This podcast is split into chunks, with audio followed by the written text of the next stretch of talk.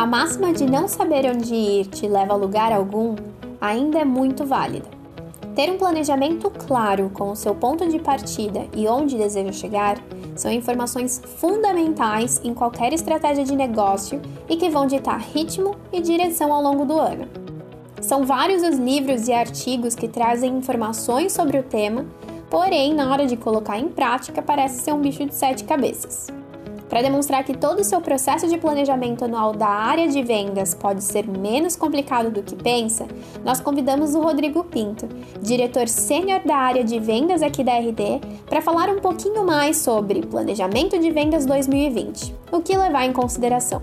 Essa é a segunda temporada do podcast Show Me The Roy, um conteúdo direcionado às agências parceiras da RD. A cada semana, um novo episódio.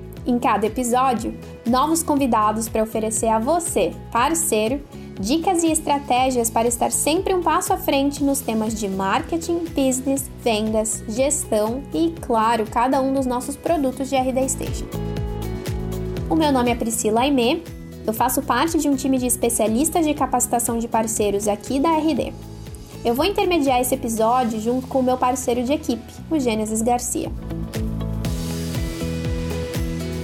Antes de iniciar esse episódio, eu gostaria de agradecer a sua participação conosco hoje, Rodrigo. Seja muito bem-vindo a esse segundo episódio da nossa nova temporada. Obrigado, Priscila. Obrigado, Gênesis. É um prazer estar aqui com vocês. Muito bacana. Eu já estava super ansiosa. Você estava, Gênesis? Nossa, esse é o episódio favorito, eu acho. Com certeza. E claro, aproveitando o momento, também queria te dar as boas-vindas, Gênesis, em mais esse episódio. Estamos super ansiosos pelos seus comentários, que são ótimos, por sinal. Priscila, as always, é uma honra inenarrável estar aqui hoje. Rodrigo, sempre fui um fã seu, fui na sua palestra do Summit esse ano, ano passado, né, 2019, e estou pronto para aprender muito com você agora. Estamos todos juntos, galera. Vamos todo mundo aprendendo junto. Que bacana. Eu acho que o grande desafio antes do planejamento 2020 vai ser em a gente se acostumar em falar este ano, ano passado, para todas as coisas, né? Tá, tá difícil começo do ano fazer a, a virada de chave. Mas, claro, começando então com o nosso bate-papo, nossos parceiros já estão super ansiosos por saber e não vou ficar enrolando muito. Rodrigo, o que eu queria te dizer é que a gente fez a lição de casa por aqui, viu? A gente a, aprendeu um pouco mais sobre você e a sua trajetória profissional. É, e a gente ficou sabendo, claro, que você teve passagem por empresas como Accenture, Microsoft, GE, Salesforce, até chegar aqui a RD. E a dúvida que a gente já tem, né, de imediato é, mesmo você estando em cargos bem distintos em cada uma dessas empresas, dentro da, né, ao longo da tua carreira, a gente queria entender um pouquinho mais sobre quais foram aqueles pontos em comum que você identificou e que sempre surgiam no momento de planejamento de área. Se é que existe isso, né? Não, bacana. É, bom, assim, eu tenho um background diverso, né? Eu me formei em ciências da computação, comecei minha carreira como programador, gerente de projeto, arquiteto. Depois eu migrei para vendas. É, trabalhei em vendas no mercado de pequenas e médias empresas, depois no mercado de vendas enterprise. Uh, quando eu vi que eu tinha construído esse building block de vendas, eu fui construir o meu building block de skills de estratégia, fui para o marketing, é, tive alguns anos uh, no marketing trabalhando produto e tudo mais, e depois voltei para gestão de vendas, onde eu estou há quase cinco anos. Né? E, e você fala, poxa, tem tanta coisa é, diferente nesse background, o que, que eu extraio em comum? Eu acho que a capacidade e o modelo mental de resolver os problemas, de olhar para a organização e dividir o desafio em partes pequenas e a gente conseguir ir entendendo e resolvendo cada uma delas, né? E envolvendo, claro, todo o time, as pessoas e o, os recursos que a gente tem na organização. Uhum. Muito legal. É, eu imagino também, é, Rodrigo, desculpa a intimidade. Tamo junto. É, que constantemente... É para os parceiros eu sou... Desculpa, não, só comentando que para os parceiros é a gente aí, eu sou o Rô, a Pri e o G. Então, não vamos ser formal. Beleza. É, imagino que durante o ano a gente tenha muitos insumos para melhoria nos processos de vendas, nos processos da empresa como um todo. É, eu queria entender com você como vocês definem as prioridades de que, que vai ser melhorado primeiro, o que, que vai ficar para H2, como que é esse ponto na hora do planejamento? Tá. É... Cara, é... essa é uma pergunta complexa, complexa que é difícil ter uma resposta certa ou errada.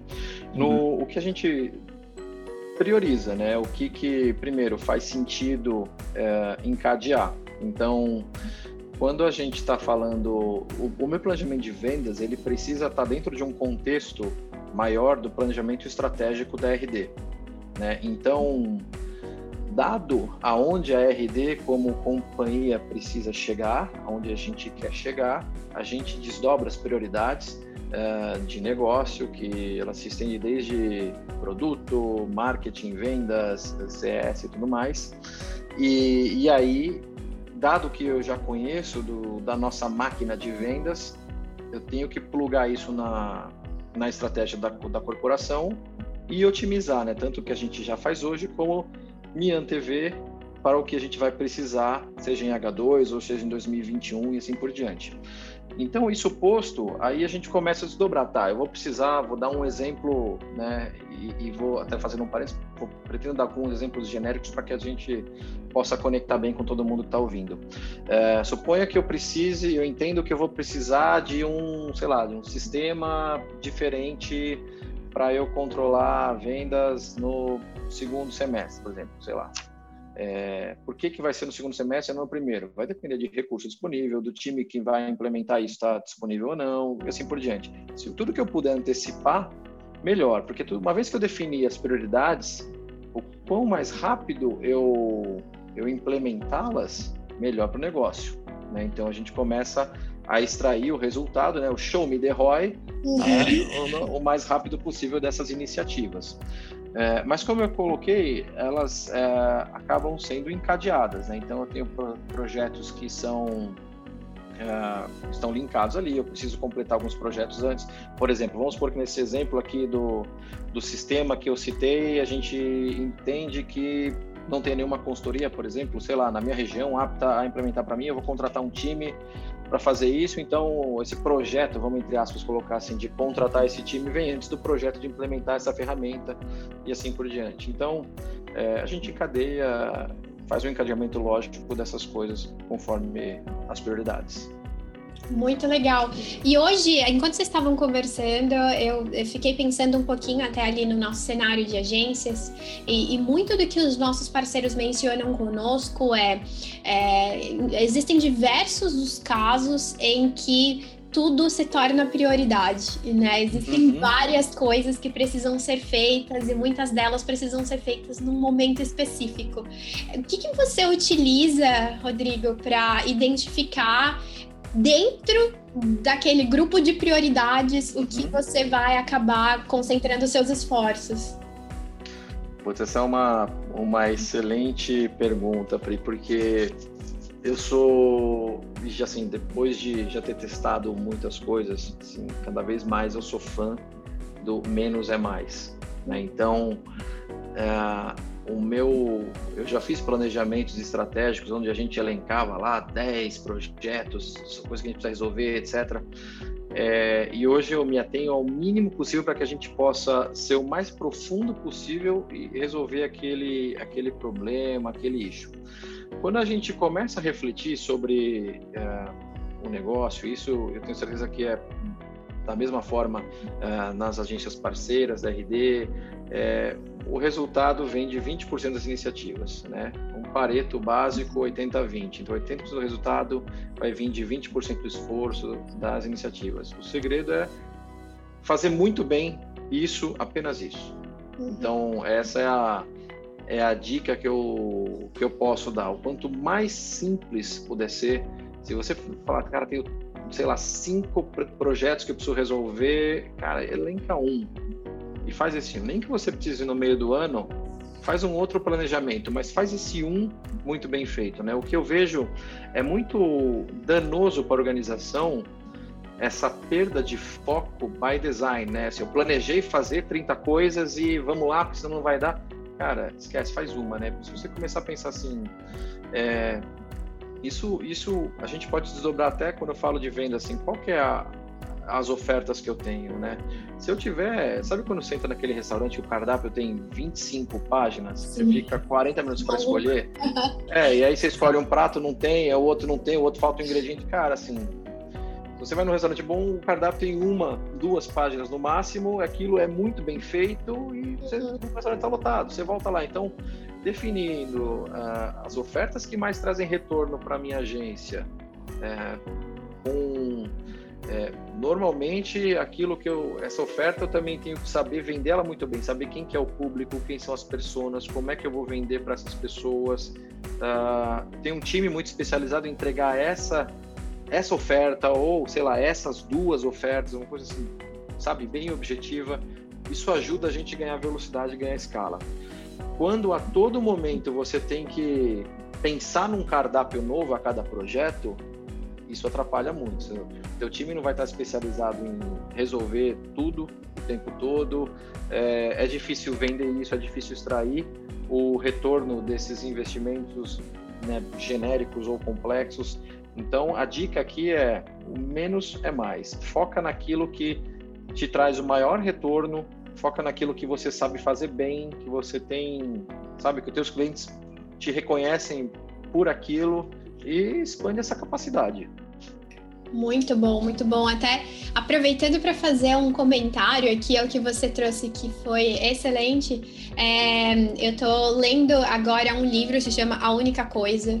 E até eu sigo os nossos parceiros né, no Instagram. E por segui-los, eu fiquei sabendo que o Ricota, um dos nossos parceiros, ele também leu esse livro. Então eu indico depois, caso vocês queiram entender um pouco mais sobre foco e tal, porque esse livro fala bastante sobre isso. E ele falava até, mencionou é, especificamente sobre é, Pareto e falou um pouco mais sobre como que você pode identificar ali o que é o seu principal, o que deve ser, na verdade, né, o seu foco quando você tem uma série de coisas que você quer se aprofundar. E ele até utilizou uma analogia que era do dominó. Ele diz que o dominó, quando você utiliza, você coloca ele né, numa sequência e você bate ali na primeira peça, ele tem a capacidade de fazer cair a próxima peça, mesmo que ela tenha o dobro do tamanho dele. Né? Então, o que ele quis dizer com isso? É que quando você foca em uma coisa, você tem chances de ter um resultado gigantesco lá no final, desde que você mexa a peça certa, né? Tem muitas outras coisas que ele fala ali no livro e é bem legal mesmo. Para quem depois quiser, eu faço a indicação ali dele, a única coisa, até não lembro agora o nome do autor, mas vale muito a pena e faz muito sentido ali com o que você trouxe agora. Muito bacana mesmo. Até, ah, até aproveitando um pouco do que você trouxe anteriormente, você falou então que a gente começa com a área executiva e depois a gente traz então é, essas informações ali cascateando para as outras áreas. Foi um pouco do que a Erika nos trouxe no último episódio. Ela mencionou que em CS também acontecia dessa forma. Você tem como explicar um pouquinho mais como que funciona, até para que os nossos parceiros identifiquem como que eles podem hoje disseminar um pouco de ah, identificamos hoje junto à diretoria ou então com as pessoas que estão dentro de liderança, como que a gente pode depois trazer essas informações e o nosso planejamento planejamento da melhor forma possível para o time. Principalmente com o viés de vendas também, né? Sim, especificamente na área de vendas. Tá. Eu vou dar dois exemplos com diferentes aqui, né? Na RD, por exemplo, a gente a gente faz o planejamento estratégico. Uh, a gente tem um time chamado Steering Committee, né? Que é um time de composto pela liderança da empresa e vários diretores e tudo mais. E a gente, a gente fala da, da estratégia como um todo aqui para o próximo ano, não só para o próximo ano, mas até mais adiante também. Né? E depois que a gente define a estratégia, a gente envolve a liderança do, de cada um de nós, né? no meu caso, a liderança de vendas, para a gente desdobrar essa estratégia no, nos planos táticos. Né? E, e, e, os, e os, gerentes desdobram esse plano tático no, nos planos operacionais para tudo isso ser implementado. É, no planejamento estratégico não existe certo ou errado, tá? Como eu coloquei, essa é a forma como a gente faz na RD. Eu já participei de planejamentos estratégicos em empresas menores, aonde todo o time da empresa participava do planejamento estratégico. Né? Então, e, e, a gente fazia um exercício muito parecido de entender as, o, aonde estava, aonde a empresa estava né, nesse momento, como foi o ano, etc. O que a gente acha que a gente precisa resolver para o próximo ano, para que direção a gente quer ir. É, a gente foca na, sei lá, na estratégia A ou B, na oferta A ou B e assim por diante. E como eu falei, já, já participei de planejamento estratégico onde a empresa inteira participava, a empresa até de, sei lá, 15 pessoas, eu já vi isso funcionar, 15, 20 pessoas, eu já vi isso funcionar. E já vi o. Ou também, o, às vezes, o dono da empresa, os sócios da empresa se reúnem e falam: cara, não, a gente quer é, deter aqui essa conversa conosco e depois a gente comunica a liderança e implementa. Então, são estilos diferentes para fazer o planejamento estratégico. Mas é, e assim, os dois podem funcionar ou os dois podem não funcionar, tá? Então depende muito, claro, da qualidade da estratégia e da execução. Ótimo. Então, aproveitando que a gente está falando um pouquinho ali sobre estratégia e também execução, é, em cada interação que a gente tem ali com o nosso parceiro, Rodrigo, eles nos perguntam a mesma coisa como que nesse momento de planejamento a gente consegue garantir ou então a gente consegue é, elaborar uma estratégia da qual a gente sabe que vai ser totalmente baseada em metas, que é o que acontece hoje dentro da área de vendas. É, como que hoje a gente estabelece, como que vocês estabelecem metas já nesse início? Existe é, algo que possa ser feito que a gente tem que levar em consideração? Então, como que a gente pode identificar já no início do ano quais serão as metas que a gente quer alcançar de vendas? Perfeito. No caso, no caso da RD, a gente tem um objetivo né, de crescimento que a gente quer chegar no final do ano. Dado isso, eu conheço as minhas taxas de eficiência do funil e eu já vou projetando também a melhoria dessas taxas ao longo do tempo. Mas de acordo com esse número que eu quero chegar no final do ano, eu já sei qual é o investimento de marketing que eu vou fazer no ano e mês a mês. Sei quantos leads eu vou conseguir gerar em cada mês com esse investimento de marketing. E dadas minhas taxas de eficiência do funil, eu sei quantas pessoas no time eu vou precisar a cada mês. E dadas as taxas de conversão ali de oportunidade para ganho, eu sei quanto eu vou fazendo ao longo dos meses até chegar naquele número. Isso já, já faz com que a gente tenha claro tanto as cotas, as metas dos vendedores, mas também as metas de contratação. Porque se eu sei, por exemplo, que demora três meses para eu é, contratar um vendedor, só usando um exemplo aqui, e em março eu vou precisar de três pessoas a, a mais no time, eu preciso começar isso agora. Então eu tenho eu tenho todo esse tempo para começar a me planejar tanto em headcount e as metas propriamente ditas chegando ali. Então, né, de uma forma simples, é, é assim que a gente faz na RD. Um ponto importante para destacar, que eu sei que tem muita tem muitas agências nossas e muitas empresas no geral que acabam não não fazendo um planejamento de vendas, né? E na minha opinião, isso isso é um erro porque você pode escolher não fazer um planejamento de vendas, mas isso não vai te levar mais longe do que você estaria indo fazendo. Isso só pode te levar no máximo, sei lá, igual com muita sorte, né? uhum. né? Porque por mais que, por exemplo, suponha que eu decidi hoje abrir uma empresa, a empresa sou eu e sei lá, estou fazendo, oferecendo uma oferta pro pro mercado, é, eu tenho concorrentes e, e o, o, fato de eu estar sendo comparado no mercado com outras empresas já faz com que eu precise me planejar e que eu precise estar atento, né? É, porque eu preciso estar levando em consideração o feedback dos meus clientes. Eles estão gostando do meu trabalho? Eles estão não estão gostando? Eles estão recomprando de mim ou eles estão comprando só uma vez? E a todo momento eu tenho que caçar clientes novos. Os clientes que eu vendi, eles estão me indicando para a rede de contato deles ou não? Porque isso aqui para mim já é um grande indicador de que tem algo que eu preciso melhorar na minha oferta, na minha execução, no meu, no meu serviço.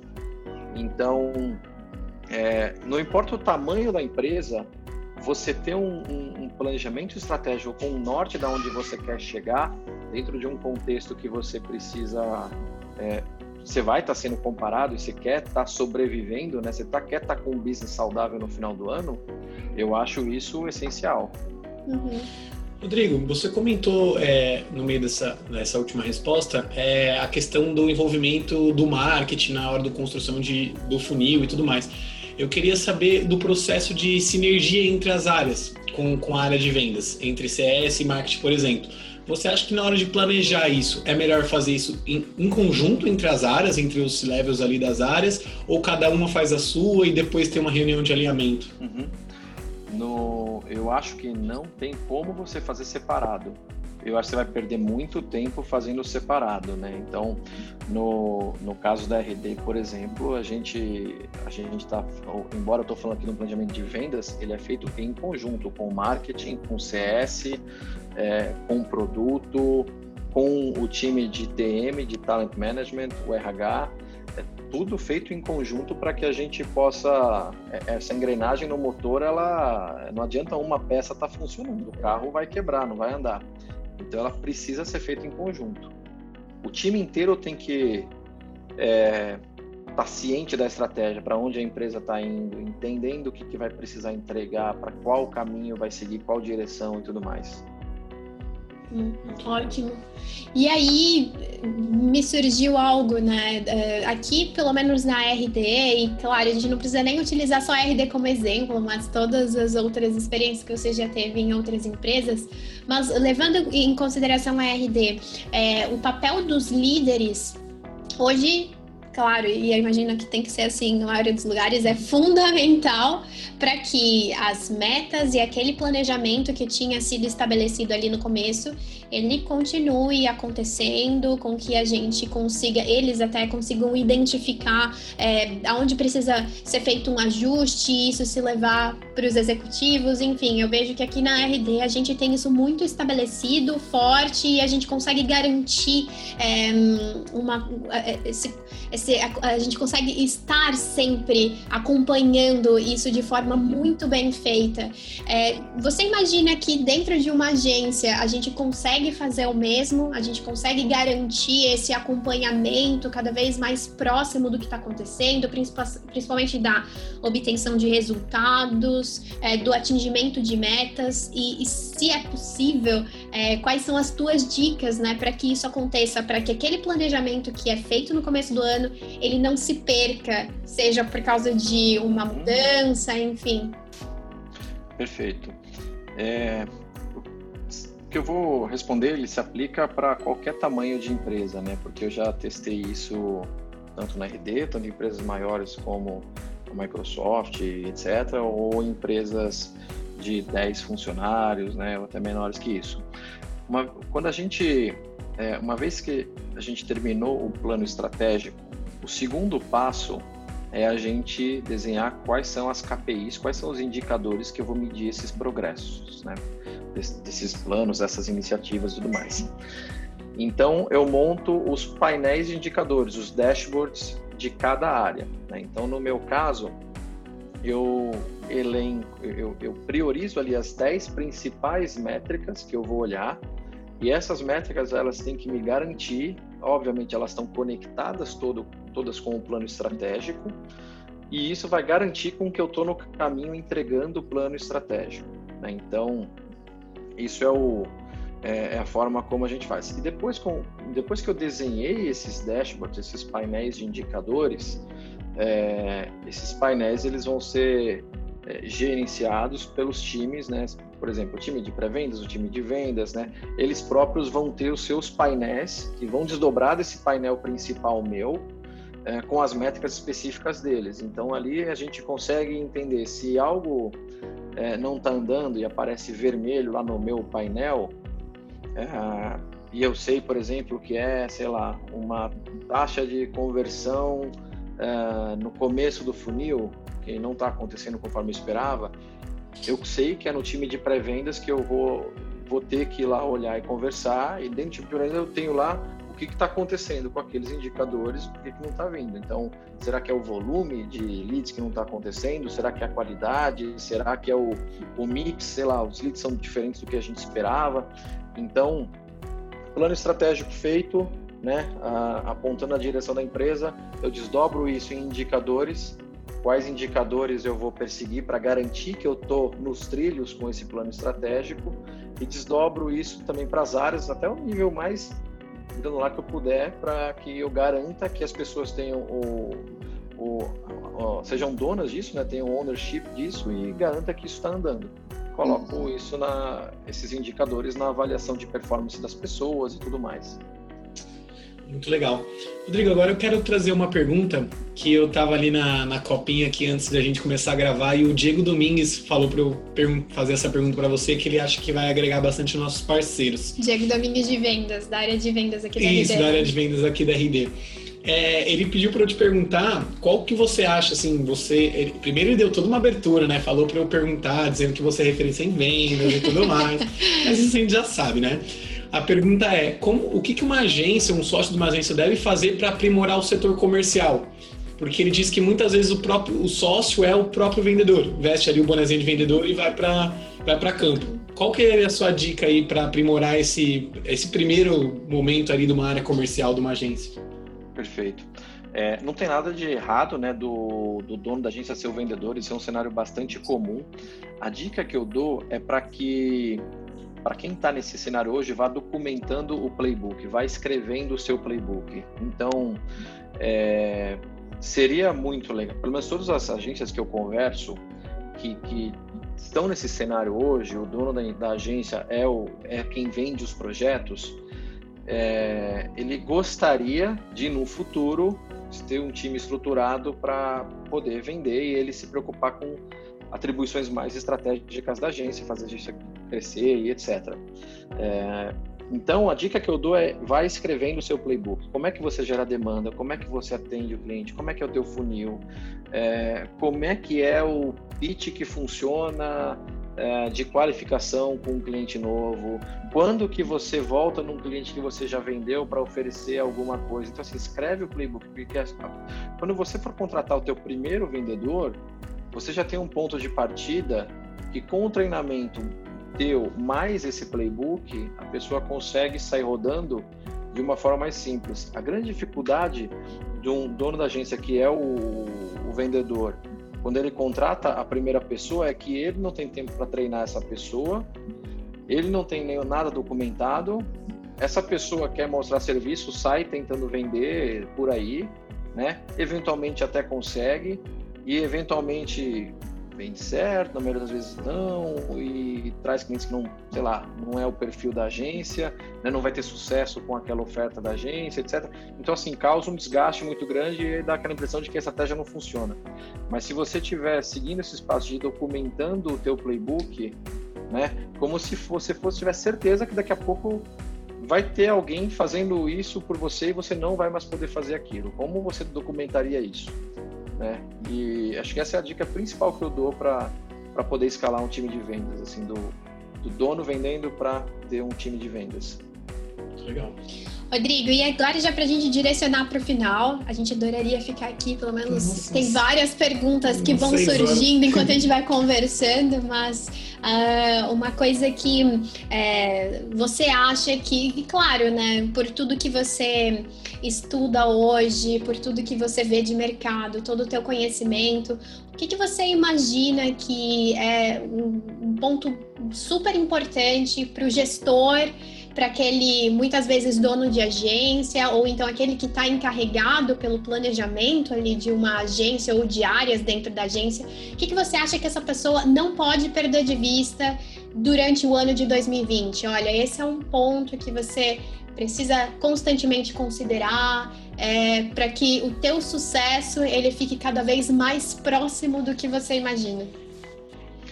Eu acho que você está duas coisas. Né? Quando eu olho o que, que, o que, que não pode perder de vista é, é onde você quer chegar, é saber onde você quer né, tá, tá celebrando no próximo Réveillon. E, e, acho que uma característica que vem junto, jamais ligados a vendas, é, eu destaco a disciplina. Então, vender já por si só é uma tarefa que não é simples, né? E é, eu, eu percebo com recorrência um, é, muita gente não se sente à vontade em vender, né? É, esse é mais um motivo que você precisa redobrar a tua disciplina e se colocar à prova para fazer isso, porque só a prática vai fazer com que você se sinta à vontade para fazer isso e vai fazer com que você vá montando os teus processos, os teus, as tuas é, ferramentas, etc., o teu playbook de uma forma mais sólida. Né? Então eu colocaria saber aonde você quer chegar no, no final desse ano, disciplina de execução, né? E volume, arregaçar as mangas e mandar bala, trazer, porque só com o volume você vai aprender. Uhum. É, assim, ah, fui num cliente deu errado, cara, isso não diz nada, isso é um ponto sozinho no gráfico. Mas se eu fui em cinco clientes com esse pitch, esse, essa apresentação, apresentei minha oferta dessa maneira e os cinco deu errados, cara, volta nos cinco e pergunta por que, que deu errado, o que, que eles gostariam de ter visto, o que, que eles, é, se eu fizesse diferente, eles comprariam, esse tipo de coisa, vai melhorando. Né? E isso é só com é, disciplina de execução e sabendo onde você quer chegar. Muito bacana, muito legal mesmo. Então, eu gostaria de, por fim, agradecê-lo muito, Rodrigo, pelo seu tempo, disponibilidade, por estar aqui conosco, compartilhando todo o seu conhecimento. Para a gente é um valor gigantesco tê-lo aqui. E então a gente só gostaria mesmo de te agradecer por estar fazendo parte desse segundo episódio da segunda temporada do Show Me The Roy. Obrigada mesmo. Poxa, eu que agradeço, pessoal. É um prazer enorme estar aqui e eu espero do fundo do coração estar premiando vários desses parceiros aqui que, que vão nos ouvir aqui é, esse podcast no final de ano, nas nossas celebrações ali próximos ao Summit, é, entregando o prêmio para muita gente que vai fazer acontecer nesse ano aqui, tenho certeza. Com certeza. Aproveitando até o momento, a gente sempre tem um momento Jequiti que a gente fala, que é o momento em que a gente insere uma pequena propaganda sem uh, a gente perceber tanto, mas no nosso momento Jequiti, a gente queria então trazer que durante todo o ano de 2020 nós estaremos trabalhando em conjunto dentro aqui uh, da nossa área de parceiros para fazer com que cada um dos nossos parceiros não somente tenha a possibilidade de ter uma área estruturada, vender cada vez vez mais, reter os seus clientes, mas de crescer com muito sucesso. Então já tem uma série de ações que a gente está realizando para as próximas semanas, alguns desafios, estou trazendo aqui alguns spoilers, então fiquem de olho e também atentos ao e-mail, portal do parceiro, porque a gente vai trazer coisas novas por lá. Então não deixem passar que tudo que o Rodrigo hoje trouxe de sugestão e também de pontos dos quais nós precisamos realizar nas próximas semanas, a gente vai colocar ali em planilhas, materiais, ferramentas, então fiquem de olho que vai surgir aí para vocês. E aproveitando também, Gênesis, muito obrigada pela sua participação. Já estamos agora preparados para vender cada vez montar uma área, brincadeiras à parte. Muito obrigada mesmo pela sua participação hoje. Obrigado, Pri. Valeu, Rodrigo. Eu queria dizer que a gente está montando uma seleção de vendedores, né? Porque a gente já trouxe Marilena, já trouxe você, trouxe o Diego Cordovez. Então, esse ano de 2020 me deixa ainda mais motivado para trazer conteúdo muito legal aqui no Show Me The Roy. E Poxa, vamos. Bacana. Com certeza, cada vez mais. E também não podia deixar passar, queria agradecer a todos vocês que estão conosco, nos ouvindo, nos acompanhando. Fiquem também é, atentos aos próximos comunicados, aos próximos episódios e, claro, a muito mais Show Me The Roy. Muito obrigada e até mais, pessoal. Tchau, tchau. Valeu.